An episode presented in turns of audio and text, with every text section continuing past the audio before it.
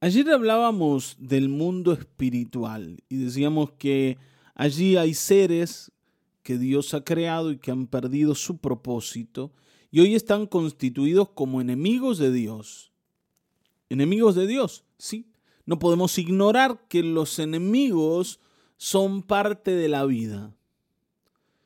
Y Dios tiene enemigos y nosotros como pueblo del Señor también los tenemos. Y si estamos del lado del Señor, los enemigos del Señor son también nuestros enemigos.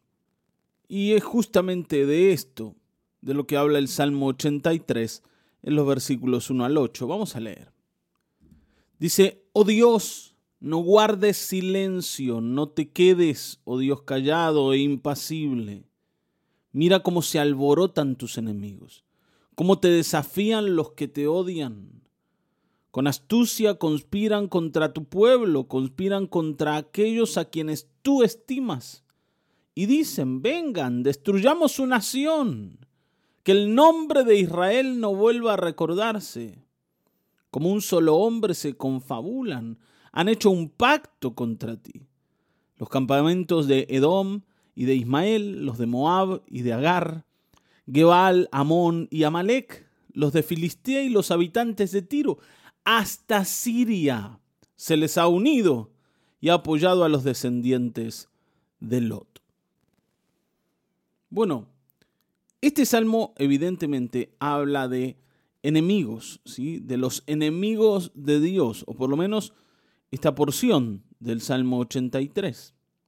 Pero lo que me llama la atención, que en el versículo 2 evidentemente dice que estos enemigos son los enemigos de Dios, dice, mira cómo se alborotan tus enemigos, cómo te desafían los que te odian. ¿sí?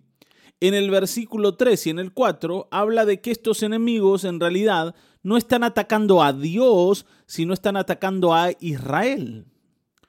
Eso quiere decir que los enemigos de Israel son los mismos enemigos de Dios. O, dicho de mejor manera, los enemigos de Dios son los enemigos de Israel. Porque en realidad nadie está intentando dañarnos a nosotros, sino que el ataque real está siendo dirigido en contra de Dios mismo. Satanás no es que quiere destruirnos a nosotros porque nos odia a nosotros.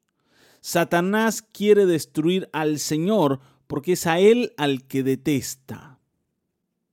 Si fuera por nosotros, ni siquiera para enemigos servimos. Está bien, ¿no? Como enemigos tendríamos que amenazar algo ¿no? de, de nuestro rival, tendríamos que poseer algo que él quisiera tener. Tendríamos que constituir algún tipo de fuerza que se opone a los planes de nuestro rival, o él debiera oponerse a los nuestros. Pero nada de esto, nada de esto es así con nosotros. Somos simples hormigas. Imagínese que Satanás nos viera a nosotros como rivales. Sería ilógico. Pero para dañar al Señor, Satanás va a tocar aquello que el Señor ama. Y por eso nosotros hemos caído bajo este ataque. Hay tres enemigos básicos de los cuales la Biblia habla. El primero es Satanás, sin duda. El segundo enemigo es la muerte y el tercer enemigo es el pecado. Estos tres se oponen en contra del Señor. Fíjense que aquí, a partir del versículo 6, habla con nombre y apellido de cuáles son esos enemigos. Habla de Dom, habla de Ismael, de Moab, de Agar, de Gebal, de Amón, de Amalek, de Filistea, de Tiro y hasta de Asiria. ¿Está bien, no? Incluso más. Habla de los descendientes de Lot. Eso quiere decir que había muchos enemigos. Bueno, nosotros también tenemos varios enemigos, pero los principales son estos tres. Vuelvo a repetir, Satanás, la muerte y el pecado. Y estos enemigos fueron vencidos en el mismo altar. Y ese altar fue la cruz del Calvario. Allí el Señor ha vencido a sus enemigos. Está bien, ¿no? Allí ha vencido. Nosotros tenemos la claridad de que los enemigos de Dios fueron vencidos y por tanto los nuestros también. Y cuando vos estás bajo algún tipo de ataque, tenés que saber que primera cosa, ese enemigo no te pertenece exclusivamente, sino que es enemigo de Dios antes de ser enemigo tuyo. Y esto es bueno porque sabemos que el Señor también está al lado nuestro peleando la batalla.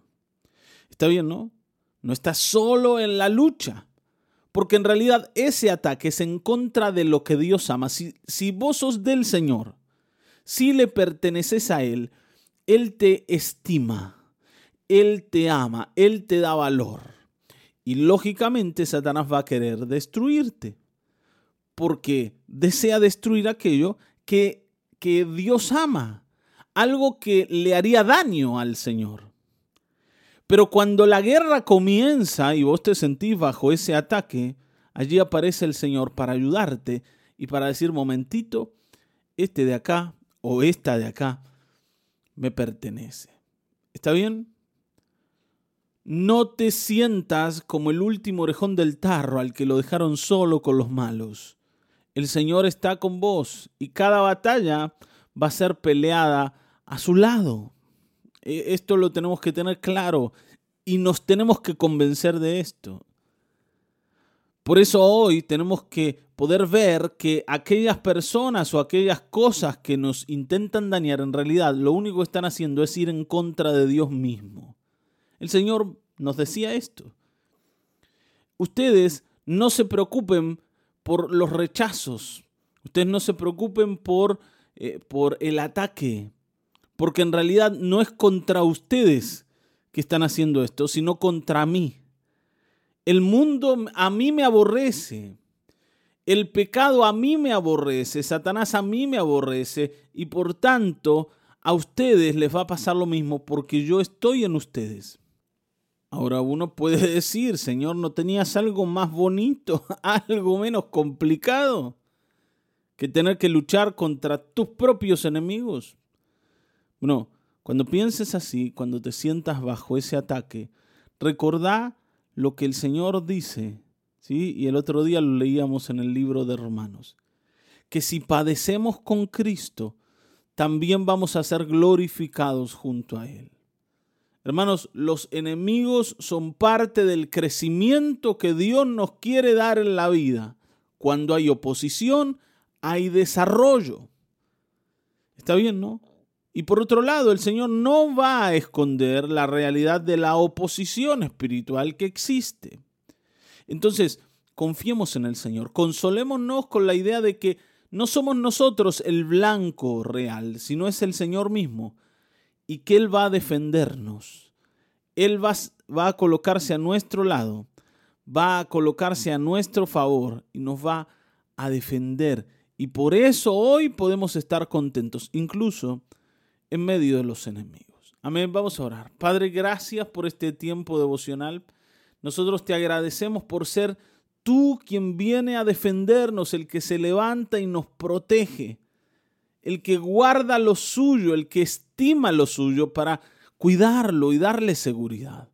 Te adoramos, Señor, te bendecimos, que cada uno de mis hermanos hoy pueda oír esta palabra y consolar su corazón si es que está en sufrimiento. En el nombre de Cristo Jesús.